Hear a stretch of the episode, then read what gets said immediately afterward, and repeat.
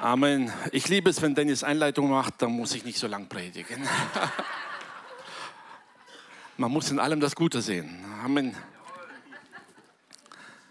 Ähm, lieber Bima, macht ihr mir da hinten die Fernbedienung fertig? Dann kann ich durchschalten.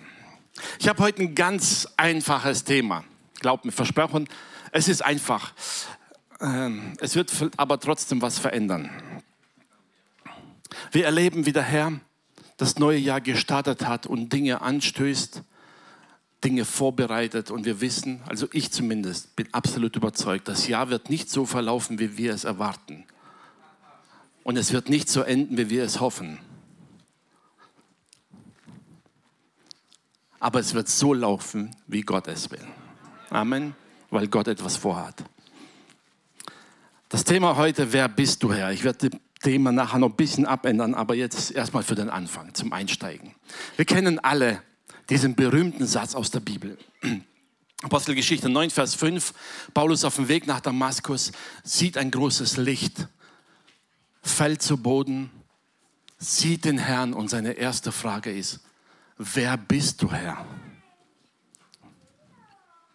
Und Jesus spricht zu ihm, ich bin Jesus, den du verfolgst.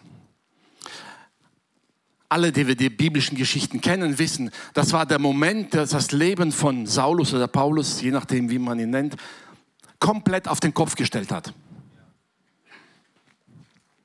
Nichts, was vorher für ihn wichtig war, zählte plötzlich. Alles in seinem Leben war von einem Moment auf den anderen verändert. Aber diese Frage, wer bist du Herr, resultierte aus dieser Begegnung mit Jesus, den er so nicht erwartet hat.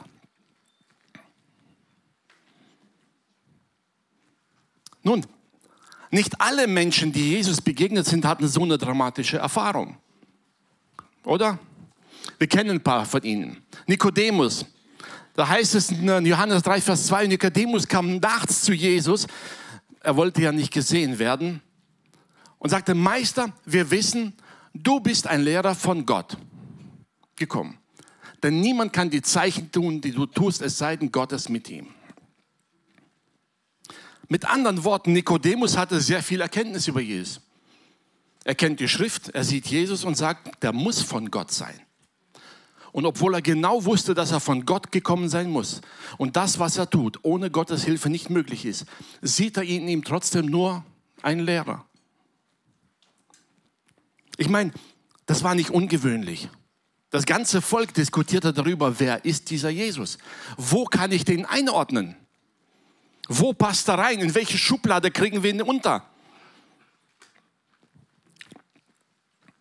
Kennen wir auch. Jesus geht mit seinen Jüngern unterwegs und dann fragt er sie, das Matthäus Kapitel 8 heißt es, was sagen denn die Leute so, wer ich bin? Jesus hat diese Diskussion selbstverständlich mitbekommen. Wer ist dieser Jesus? Sie aber sprachen, der eine sagt, du bist Johannes. Der andere sagt, du bist Elia. Schon mal ganz gut, ne? Immerhin mit dem bekanntesten Propheten verbunden. Wieder andere sagen, du bist einer der Propheten, also eine Stufe tiefer. Du bist zwar ein Prophet, aber so groß wie Elia dann doch wieder nicht. Ne? Und dann fragt er sie und sagt, wer sagt aber ihr, dass ich bin? Was sagt ihr? Und das antwortet Petrus und sagt, du bist Christus. Diese Erkenntnis, die aus dem Herzen kam, offenbart vom Geist Gottes, du bist Christus. Aber wisst ihr, die vollständige Erkenntnis, wer er wirklich ist, hatte Petrus zu dem Zeitpunkt auch noch nicht. Er wusste nur, alles, was du tust, was du sagst, alles, was beschrieben ist, deutet auf dich hin. Aber seine Erwartung, was, der, was Christus ist, was der Messias ist, war ja immer noch geprägt von seinem alten Bild. Wer ist Jesus? Wenn wir die Evangelien lesen, werden wir feststellen, dass alle vier Evangelien Jesus mit einem anderen Schwerpunkt, aus einem anderen Blickwinkel be beschreiben.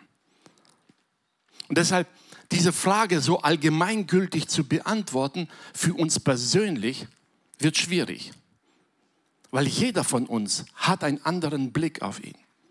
Jeder von uns ist anders geprägt. Und das ist bei den Evangelien das Gleiche. Wisst ihr, was mir aufgefallen ist? Matthäus schreibt sehr oft vom Reich Gottes. Sehr oft. Matthäus als ehemaliger Zöllner hat mit der Regierung zu tun gehabt. Er wusste, was es heißt, eine Regierung, ein Reich zu haben.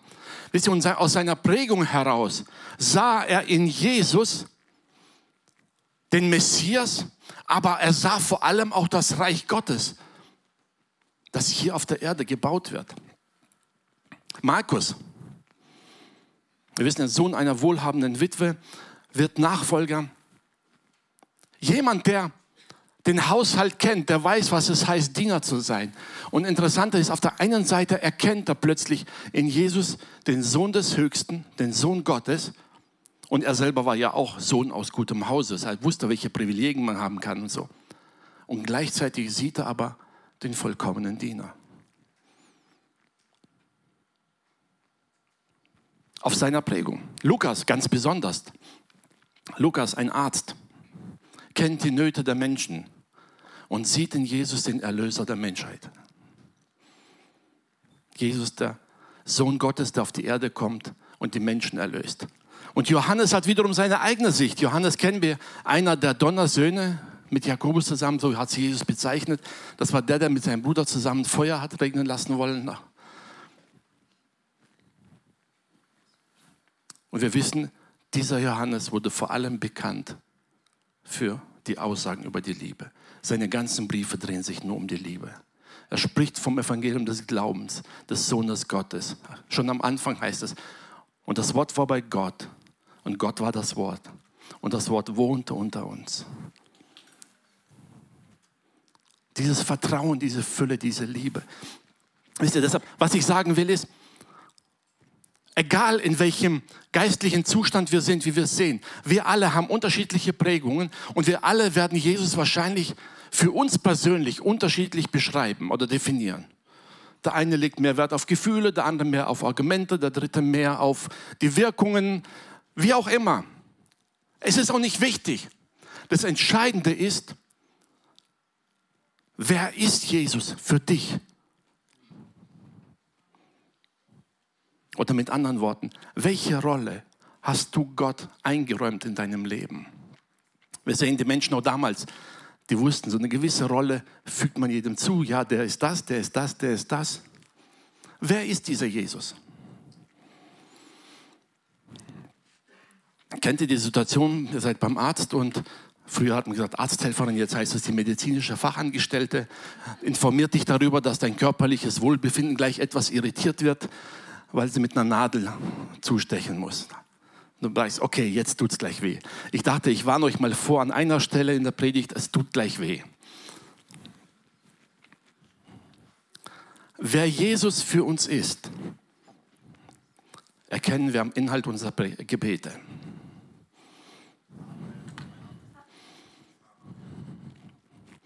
Wenn du wissen willst, was Jesus dir bedeutet, wer er für dich ist, dann schau dir mal deine Gebete an. Wofür betest du?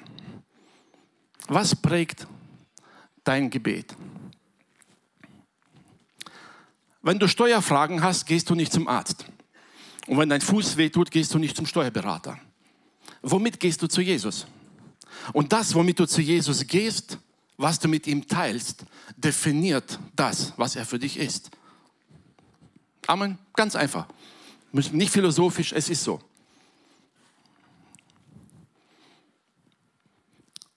Was prägt unsere Gebete?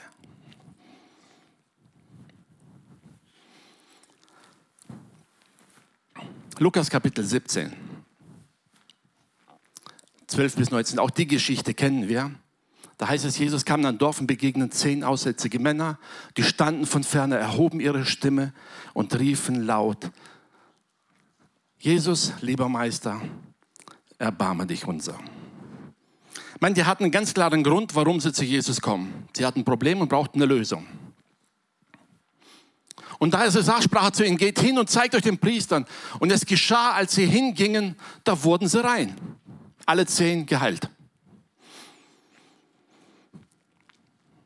Einer von ihnen aber, einer von zehn, als er merkte, dass er geheilt worden war, kehrte er um Es war ihm egal, was die Priester sagen, ob sie ihn für heil, rein erklären oder nicht.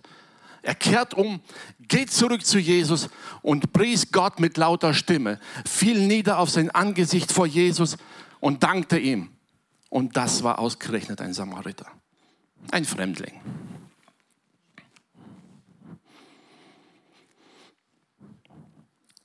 Jesus aber antwortete und sprach, sind nicht zehn von ihnen rein geworden? Hat sich sonst keiner gefunden, der wieder umkehrte, um Gott die Ehre zu geben, als nur dieser Fremde? Und er sprach zu ihm, steh auf, geh hin, dein Glaube hat dir geholfen. Zehn zu eins oder neun zu eins.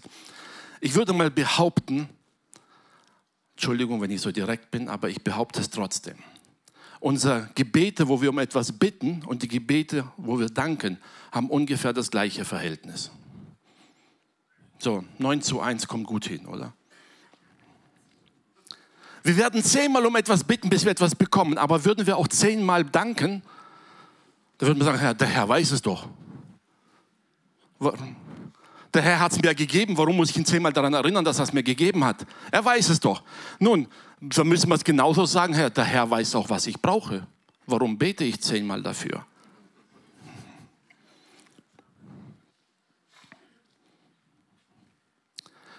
Es gibt etwas, was so wie eine Selbstverständlichkeit ist. Wisst ihr, wir haben eine Vorstellung und so ganz selbstverständlich wird diese Vorstellung plötzlich zur Normalität und es bürgert sich bei uns so ein und wir merken gar nicht, wie eingeschränkt es ist. ist so wie daheim im Haushalt, wer bringt den Müll raus, wer wäscht ab, wer kocht. Wisst ihr, eigentlich hat man Träume und Ideen als Jugendlicher, bei mir wird das anders sein, wir teilen alles. Ich fragst nach 20 Jahren Ehe und stellst fest, jeder hat so seine Rolle. Im Kopf haben wir eine Vorstellung, wer Jesus ist, wer Gott ist.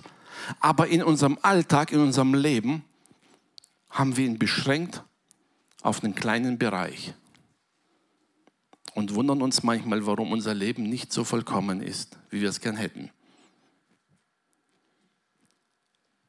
Weil es uns oft so geht wie diesen Samaritern. Jesus ist jemand da, dem man in der Not hingeht. Was ist mit dem Rest? Was ist mit dem Rest in der Zeit? Wenn Jesus für dich nur der Problemlöser ist, was ist er für dich, wenn du keine Probleme hast? Wer ist dieser Jesus dann? Ist er immer noch der Herr über allem? Der Herr über deine Zeit? Der Herr über deine Finanzen? Der Herr über deine Fähigkeiten? Ist er das immer noch? Oder geht es uns so wie dem Volk Israel im Alten Testament immer da, wenn Probleme gibt, dann erinnern wir uns daran, dass es einen Gott gibt. Wenn es uns gut geht, vergessen wir es wieder. Wisst ihr, dieses Spielchen wiederholt sich in unserem Leben sehr oft. Wenn es uns gut geht, sind wir voll glücklich und denken, Mau, ich bin gesegnet, ich kann das. Bis wieder ein Problem kommt und wir es nicht lösen können, dann merken wir, wir brauchen doch wieder Gott. Aber so ganz unbewusst schieben wir Gott plötzlich in einen Bereich des Problemlösers. Und plötzlich ist er nicht der Herr über alles, Zumindest theoretisch wissen wir das. Und als gläubige Christen würde das immer bestätigen. Aber wie ist es für uns persönlich? Ich habe am Anfang gefragt, wer bist du Herr? Wer ist der Herr für mich? Welche Bedeutung hat Jesus für mich? Jesus sagt einmal zu seinen Jüngern, niemand hat größere Liebe als die, dass er sein Leben lässt für seine Freunde. Johannes 15, die Verse 13 bis 17. Wir lesen sie gleich weiter. Freunde ist was anderes als ein Problemlöser. Oder? Mit einem Freund teilst du alles. Ich würde sogar behaupten, es gibt gewisse Dinge, die besprechen wir gar nicht mit unserem Ehepartner, sondern eher mit unseren Freunden. Kommt vor es sei denn, dein Ehepartner ist der beste Freund, dann hast du das Perfekte losgezogen. Aber es kommt vor. Es gibt Dinge, die spricht man vielleicht mit Freunden eher Aber du sprichst mit deinen Freunden nicht nur über deine Krankheiten, nicht nur über deine Sorgen, sondern du sprichst auch über deine Freuden, über deine Bedenken, über deine Erfolge und Ziele. Wenn du zu deinem Chef gehst und sagst, hey, ich verdopple dein Gehalt ab nächsten Monat, wem erzählst du es zuerst? Entweder Freund oder Ehepartner. Aber wer hat es dir gegeben? Der Herr. Wer von uns hatte schon mal diese unbändige Verlangen, nach so einem Moment auf die Toilette zu gehen, Tür zu machen und schreien, danke Jesus. Oder ist uns das eingefallen, spätestens beim nächsten Gottesdienst, wenn der Pastor gesagt hat, wir sollen nicht vergessen zu danken. Und dann denkt man zurück, was war denn diese Woche? Ach stimmt, ja, ich habe ein Gehalt verdoppelt gekriegt. Sollte ich Gott Danke sagen? Das ist keine Freundschaft. Wir alle haben diese Bekannten in unserer Familien oder in unserem Umkreis, in der Gemeinde. Wenn die anrufen, dann weißt du sofort, der will was. Sonst wird er nicht anrufen. Kennt ihr das? Was glaubst du, wie lang die Liste Gottes ist? Wenn er sagt, wenn der betet, dann will er was. Kannst du dir das vorstellen? Aber Jesus sagt, ihr seid meine Freunde. Dennis hat gesagt, unser Pastor dort, ein Freund, ein Teil der Familie. Und er sagt weiter, ihr seid meine Freunde. Ich Jesus auf eine andere Stellung als nur eine Freundschaft. Er ist nicht nur der Freund, er ist auch gleichzeitig mein Herr. Nur wenn ich Freund bin, tue ich es umso lieber. Wenn der Chef meiner Firma mein Freund ist, dann arbeite ich viel lieber und viel mehr, als wenn er nur mein Chef ist. Weil meine Beziehung das mitprägt, meinen Einsatz. Ich nenne euch hinfort nicht mehr Knechte, sagt Jesus weiter, denn der Knecht weiß nicht, was sein Herr tut. Euch aber habe ich Freunde genannt, denn alles, was ich von meinem Vater gehört habe, habe ich euch kundgetan. Wisst ihr, Jesus zeigt den Jüngern hier eine ganz andere Beziehung. Sagen, ich bin da für euch, ich bin euer Freund, ich teile alles mit euch. Und gleichzeitig ist er trotzdem der Herr. Wir kommen noch am Schluss darauf, warum das so wichtig ist. Wisst ihr, und Tatsache ist, das müssen wir zugeben, dass wir in unserem Leben diese Erkenntnis, dass er Gott und Herr ist, über alles verfügen darf, was ich bin, was ich habe und was mich ausmacht. Diese Erkenntnis verblasst sehr schnell. Wir sehen den Herrn als den Heiler, das ist er. Wir sehen ihn als den Erlöser, ja und Amen. Und wenn wir Mist gebaut haben, gehen wir zum Herrn, weil er vergibt. Aber was ist mit dem Rest meines Lebens? Wer bestimmt über den Rest? Wer ist da der Herr?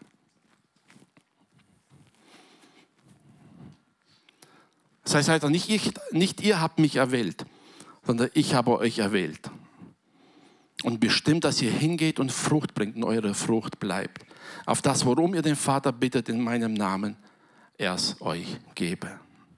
Ich gebiete euch, dass ihr euch untereinander liebt. Wisst ihr, Jesus verbindet mit dieser Beziehung eine Autorität. Sagt er, erstens, ihr sollt meine Freunde sein. Ihr sollt tun, was ich sage. Und dann werdet ihr hingehen und was ihr gebietet im Namen meines Vaters, wird er geben. Zu seiner Ehre. Aus der Beziehung zu ihm heraus. Wir würden gerne diesen Satz rausnehmen und sagen, alles, was wir gebieten, das geschieht.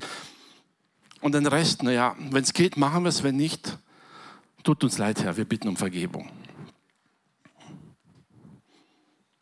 Ich weiß, es tut ein bisschen weh, aber wisst ihr, wir reden von der Allmacht und der Vollkommenheit Gottes, wenn es um unsere Probleme geht. Was ist aber mit der Allmacht Gottes in deinem ganz normalen Alltag? Wenn der Herr dir sagt, du sollst deinen Chef ehren, und du denkst, Herr, das hat er aber nicht verdient. Wer ist dann der Herr? Gott, der dir sagt, oder du, weil du sagst, ich entscheide, wer es verdient?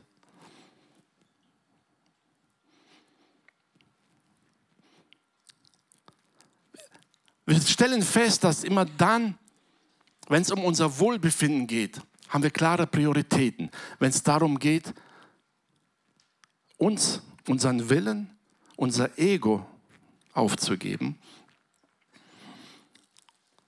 dann ist er vielleicht nicht ganz so der Herr. Aber Gott möchte uns herausfordern.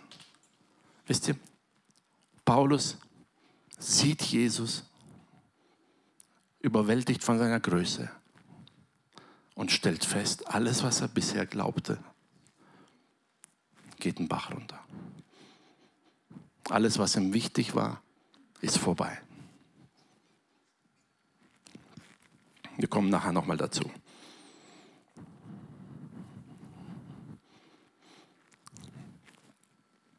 Wie begegnest du Gott und wer ist dieser Gott für dich? Ich nehme ein anderes Beispiel, kennen wir auch.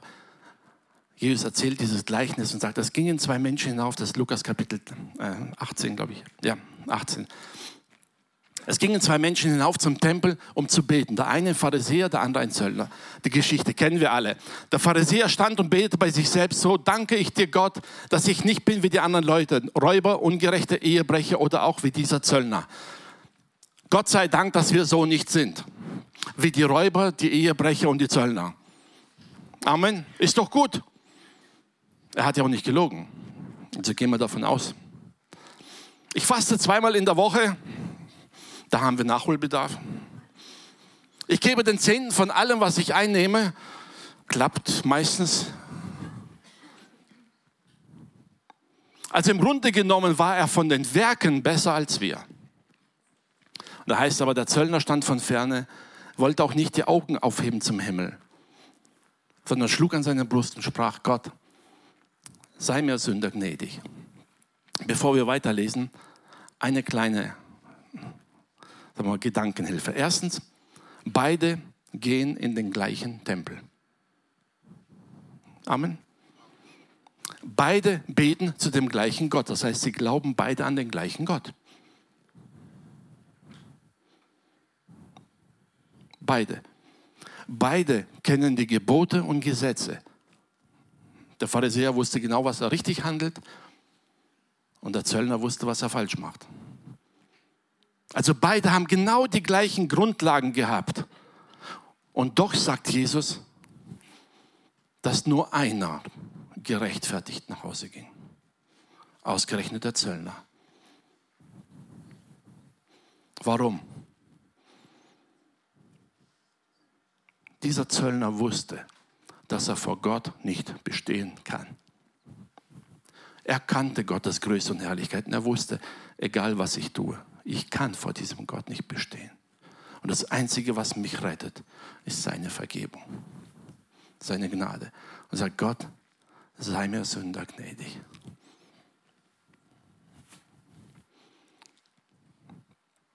Die Erkenntnis Gottes, die Erkenntnis des Herrn ist der entscheidende Faktor in unserem Leben, wie wir leben und wie wir handeln. Denn wenn wir nur Gebote und Regeln befolgen, befolgen wir sie immer vor den Augen der anderen. Was ist dann, wenn mich niemand sieht? Befolge ich sie dann auch noch? Das ist nur eine Pflichterfüllung. Wenn ich aber Gott erkenne und mein Herz erfasst wird von seiner Größe, ist es mir vollkommen egal, ob Menschen mich sehen oder nicht. Es ist mir egal, ob Menschen einverstanden sind oder nicht. Es ist egal, was Menschen über mich sagen oder nicht. Ich werde alles tun, um diesem Herrn zu gefallen. Wisst, ich vergleiche es immer mit so mit frisch verliebt sein. Wenn du frisch verliebt bist, dann ist es egal, was deine Eltern sagen, was deine Freunde sagen, was deine Kollegen sagen der Frau oder dem Mann, je nachdem du dich gerade verliebt hast, ist einfach vollkommen und perfekt. Und du würdest alles tun für sie oder für ihn. Du würdest noch nicht einmal einen negativen Gedanken zulassen. Es sei denn, auf jemanden hören, der darüber redet. Stimmt's? Sind wir ehrlich? Weil es in unserem Herzen verankert ist. Und da lassen wir nichts ran. Wenn du Jesus in deinem Herzen verankert hast und erkannt hast, wer er ist, dann spielt es keine Rolle, was die Welt sagt, dann spielt es keine Rolle, was es dich kostet, es spielt keine Rolle, was es in deinem Leben bewirkt. Du wirst nie wieder der Alte sein, wenn du Jesus vor Augen hast. Es geht gar nicht. Das Interessante ist, wisst ihr, Jesus erzählt dieses Gleichnis in Lukas Kapitel 18, ein Kapitel vor dem Kapitel 19. Im Kapitel 19 finden wir die Geschichte mit Zachäus, einem Zöllner. Also gerade vor paar Stunden oder Tage hat Jesus denen gesagt, Leute, der Zöllner geht gerechtfertigt nach Hause und sie waren ein bisschen beschämt, weil Jesus ja eigentlich recht hat. Im nächsten Kapitel geht Jesus zum Zachäus nach Hause und sie entrüsten sich, wie kann er mit einem Zöllner, mit einem Sünder essen gehen? Lesen wir in Lukas Kapitel 19, die Verse 1 bis 10. Er kam nach Jericho und da war ein Mann namens Zachäus, der war ein Oberer der Zöllner und er war reich. Gut für ihn.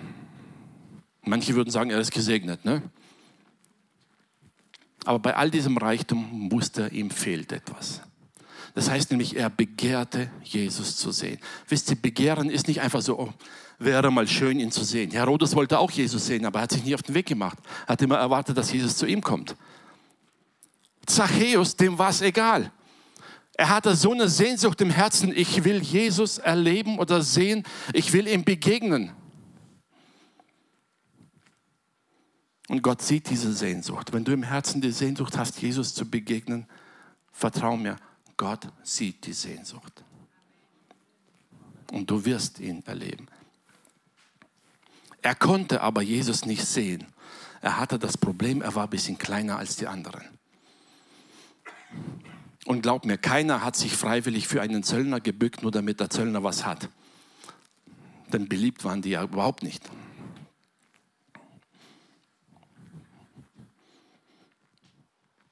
Und da heißt es weiter, und er lief voraus, stieg auf einen Maulbeerfeigenbaum, so ein bisschen kräftigerer Stamm, da konnte er sich draufstellen. Und es war ihm vollkommen egal, was die Leute über ihn sagen.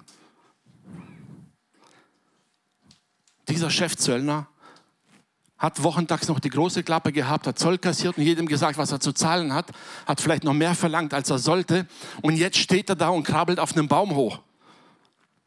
Und in dem Moment war es ihm peinlich. Er hatte eine Sehnsucht. Und die hat alles andere verdrängt. Und die Sehnsucht war, ich will diesen Jesus sehen. Er stieg hinauf und Jesus kommt hinein. Wir lesen die Geschichte weiter. Zieht äh, Zachäus auf den Baum und spricht zu ihm: Zachäus, steig herunter. Das wäre ja für Zachäus schon vollkommen genug gewesen. Er wollte ja nur sehen, ein persönliches Gespräch hat seine Erwartungen schon übertroffen. Aber Gott hatte mehr vor. Jesus sagt, ich muss heute in dein Haus einkehren. Ich glaube, Zachäus hätte sich nie getraut, Jesus von sich aus einzuladen. Er kannte die Meinung des Volkes über sich. Er wusste die Einstellung. Er wusste, dass er ein Sünder ist. Und dass Jesus als heiliger Rabbi niemals ins Haus eines Sünders kommen würde. Das war er wahrscheinlich auch längst gewohnt von allen anderen Rabbis. Keiner hat ihn daheim besucht. Es sei denn, um mit ihm zu verhandeln, dass er den Zoll senken soll. Aber hier sagt Jesus von sich aus, ihm sagt er, Zachäus, ich muss heute in dein Haus. Ich muss bei dir einkehren.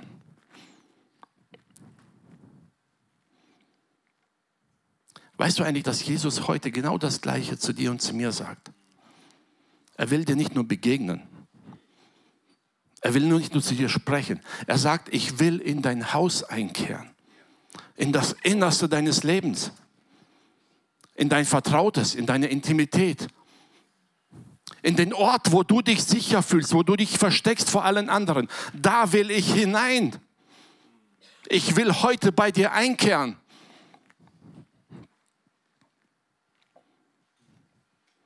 haben wir zwei Möglichkeiten. Die eine ist zu sagen, Herr, Begegnung mit dir hat vollkommen ausreichend, weißt du, aber bei mir im Haus, das ist nicht aufgeräumt, da gibt es Dinge, die sind nicht so toll und was auch immer. Und Gott sei Dank, dieser Zachäus, so überwältigt von der Liebe Gottes und diesem Entgegenkommen, da heißt es, er stieg eilend herab und nahm ihn mit Freuden auf. Und die drumherum, die meckerten.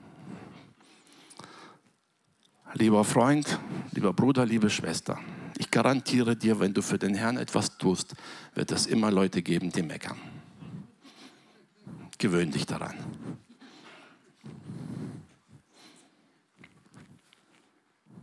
Weil es wird immer etwas sein, was nicht in ihr Denkschema passt.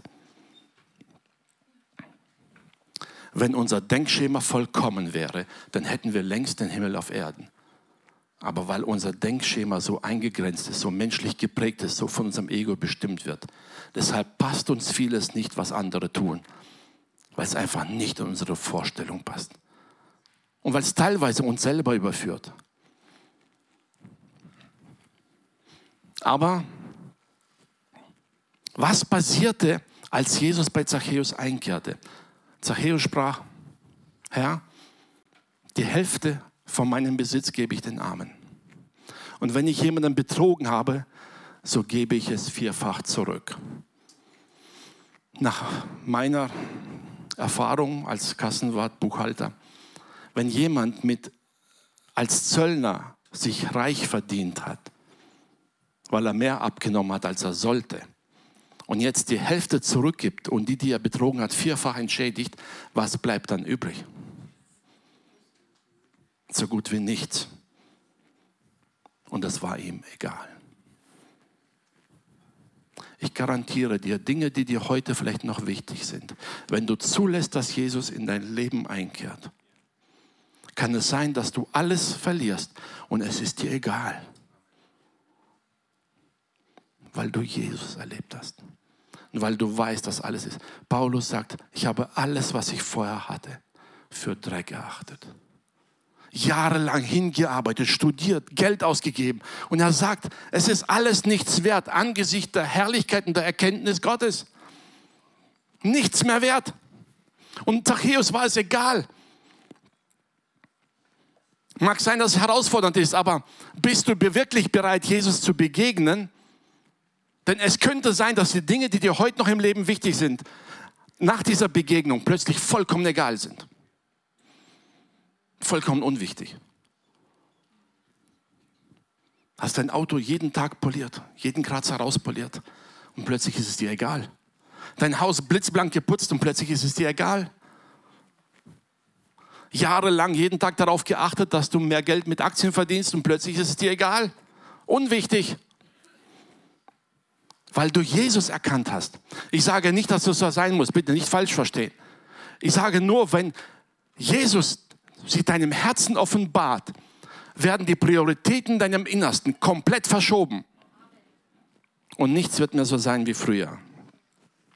Und hier sagt es ihm wahrlich, heute ist diesem Hause Heil widerfahren.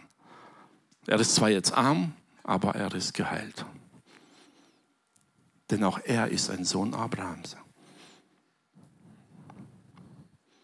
Gott hat Interesse daran, dass in deinem Leben, in deinem Haus wirklich Heil hineinkommt.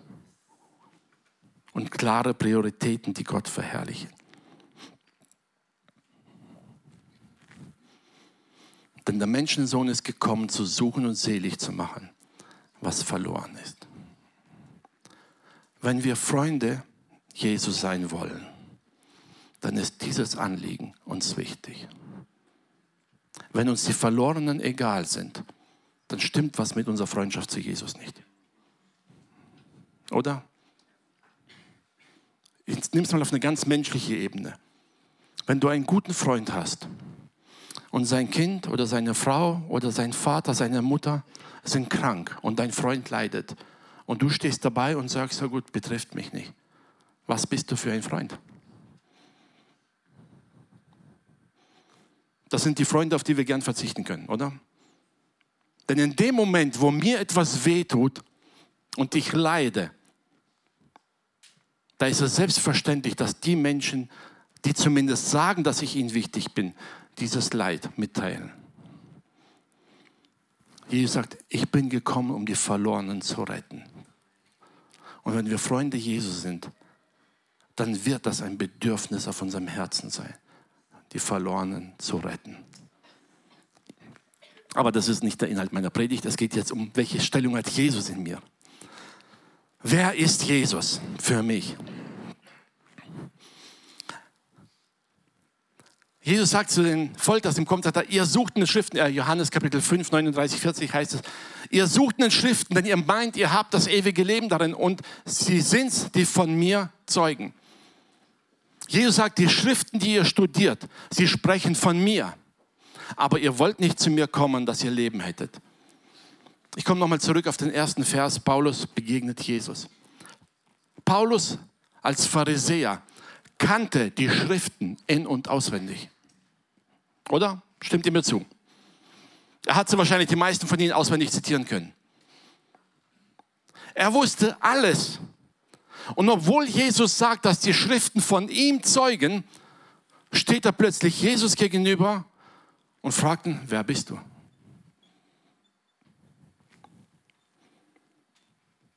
Wie kommt es, dass der Mann, der die Schriften kannte, Jesus in den Schriften nicht gefunden hat? Er hatte eine andere Vorstellung vom Messias, eine andere Erwartung. Er hat nicht Jesus in den Schriften gesucht, sondern alles Mögliche. Warum ich das sage, ist, es ist erstaunlich, wie viele Menschen heute Theologie studieren und Jesus nie erkennen. Man kann das Neue Testament, das Alte Testament lesen und studieren rauf und runter und Jesus nicht erkennen. Wir finden alles darin. Regeln zum Leben, ja. Was man darf, was man nicht darf, auch das finden wir. Wir suchen nach Lösungen, damit wir geheilt werden, Probleme zu lösen. Wir können nach allem Möglichen suchen. Die Frage ist, suchen wir Jesus in der Schrift, der der Geber aller guten Gaben ist, oder suchen wir nur die Gaben in der Schrift und vergessen, woher sie kommt?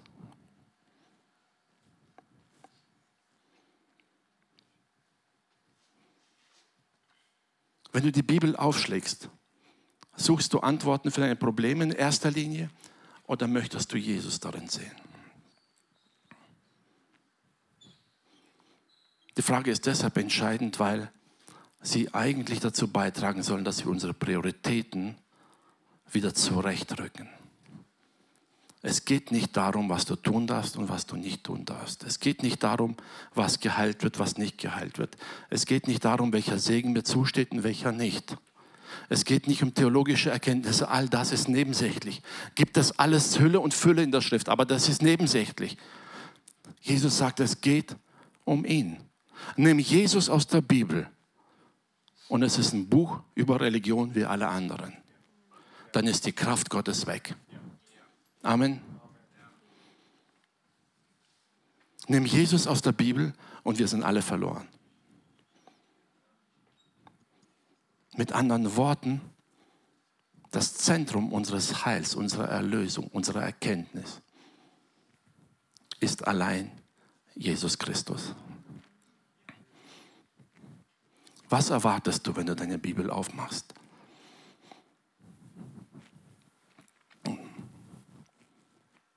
Die Kernbotschaft der Bibel ist Jesus Christus. Das ist das A und O. Und Jesus offenbart uns den Vater. Er sagt, wenn ihr mich seht, seht ihr den Vater. Wenn diese Leitlinie bei uns ein bisschen verrückt wird und plötzlich andere Dinge Priorität kriegen, verlieren wir die Kraft Gottes, die Vollmacht, die Allmacht, alles geht verloren weil es nämlich allein durch Jesus, durch die Kraft Gottes kommt. Amen. Ihr werdet die Wahrheit erkennen und die Wahrheit wird euch frei machen. Das haben wir gestern schon gehört, deshalb gehen wir zügig weiter. Jesus sagt weiter in Johannes 14, Vers 6, ich bin der Weg, die Wahrheit und das Leben. Wenn du die Wahrheit erkennen willst, die dich frei macht, musst du Jesus erkennen. Und zu sagen, Herr, wer bist du eigentlich? Wer bist du für mich? Bist du der Entscheider meines Lebens oder nur mein Problemlöser? Wenn der Sohn frei macht oder wenn der Sohn euch frei machen wird, dann werdet ihr wirklich frei sein. Das ist die Aussage Jesu, die Verheißung Jesu. Amen. Paulus schreibt in die Gemeinde in Korinth und sagt, wir aber predigen Christus, den Gekreuzigten. Wir predigen Christus. Er hat nicht gesagt, wir predigen neue Erkenntnis, wir predigen euch Segen. Das ist alles beinhaltet. Aber das Zentrum der Botschaft ist Jesus Christus. Amen.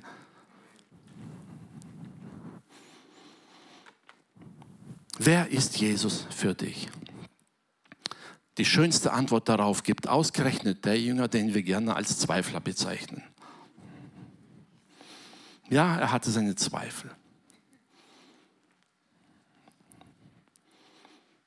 Als er Jesus berührte, heißt es, und er sagte, mein Herr und mein Gott. Schließ mal kurz die Augen.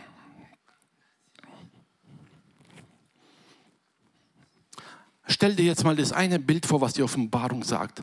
Jesus erscheint in den Wolken, der Himmel tut sich auf und Jesus erscheint und alle Welt sieht ihn. Welchen Stellenwert hat in diesem Moment deine Krankheit? Welchen Stellenwert hat in diesem Moment deine finanziellen Sorgen?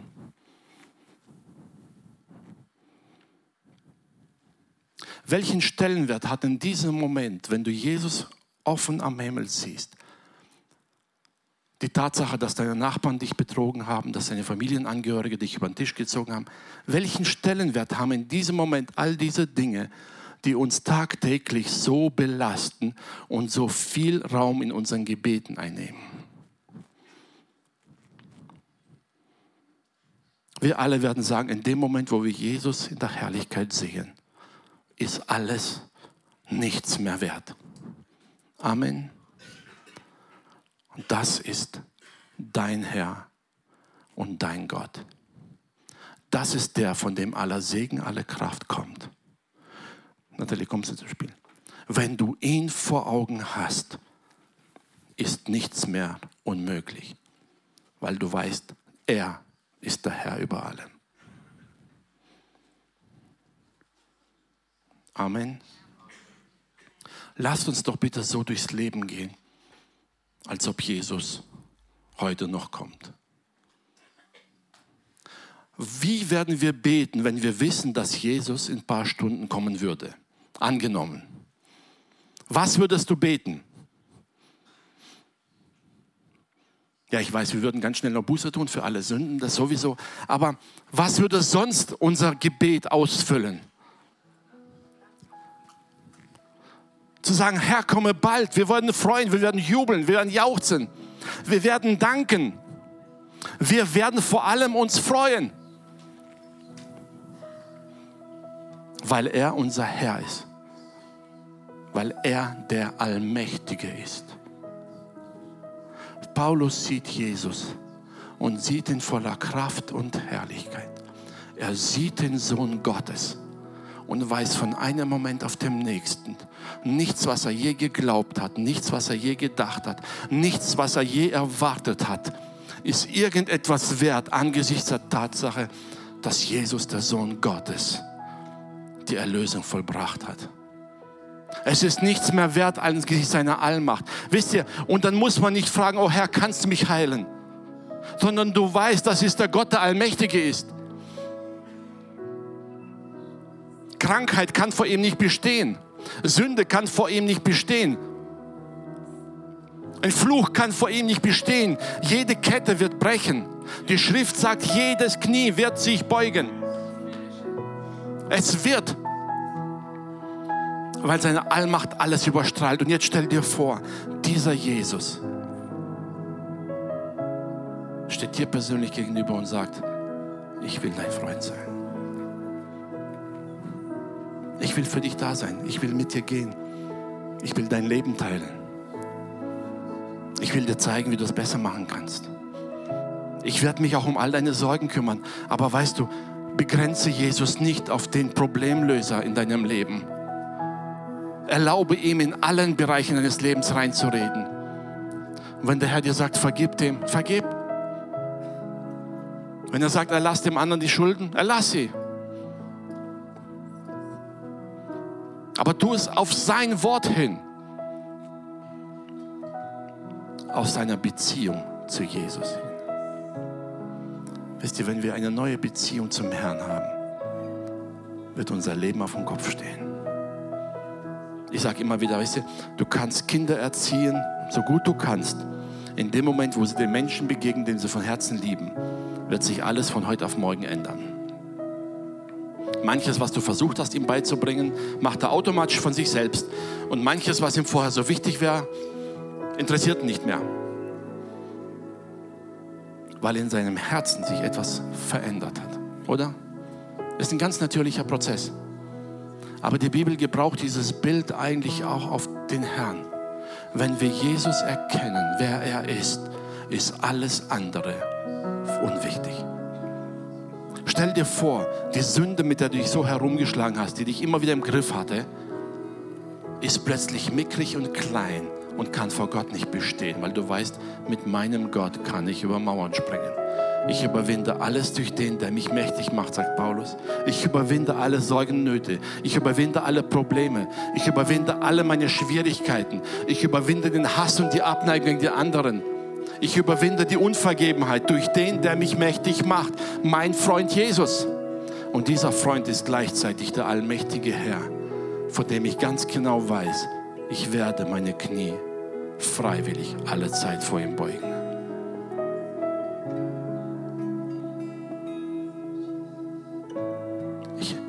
Lade dich jetzt ein, aufzustehen.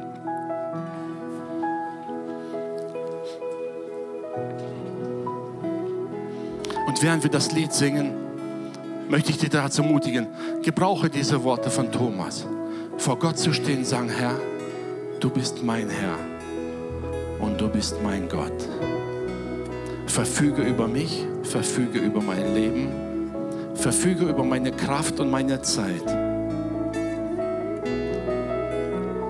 Gebrauche mich, um Gott Ehre zu geben. Gebrauche mich, um dein Reich zu bauen. Sei du mein Herr in allen Bereichen meines Lebens. Lass uns beten. Vater, wir danken dir von ganzem Herzen, dass du jetzt hier bist durch deinen Geist, Herr. Und ich danke dir, dass du in unser Herz hineinsprichst, Herr. Und dass du dich einfach ganz neu uns offenbaren willst, Herr. Lass uns mehr und mehr erkennen deine Größe, deine Allmacht, deine Grenzenlosigkeit, Herr. Und vor allem deine unendliche Weisheit und Liebe und Güte zu uns, Herr. Herr, wir wollen von Herzen sagen, hier sind wir. Wir sind deine Knechte, wir sind deine Diener. Du hast uns zu Freunden gemacht und trotzdem wissen wir genau, deine Allmacht, deine Herrschaft geht nie zu Ende. Und wir geben uns ganz dir hin, weil wir dir folgen wollen in alle Ewigkeit, Herr. Amen.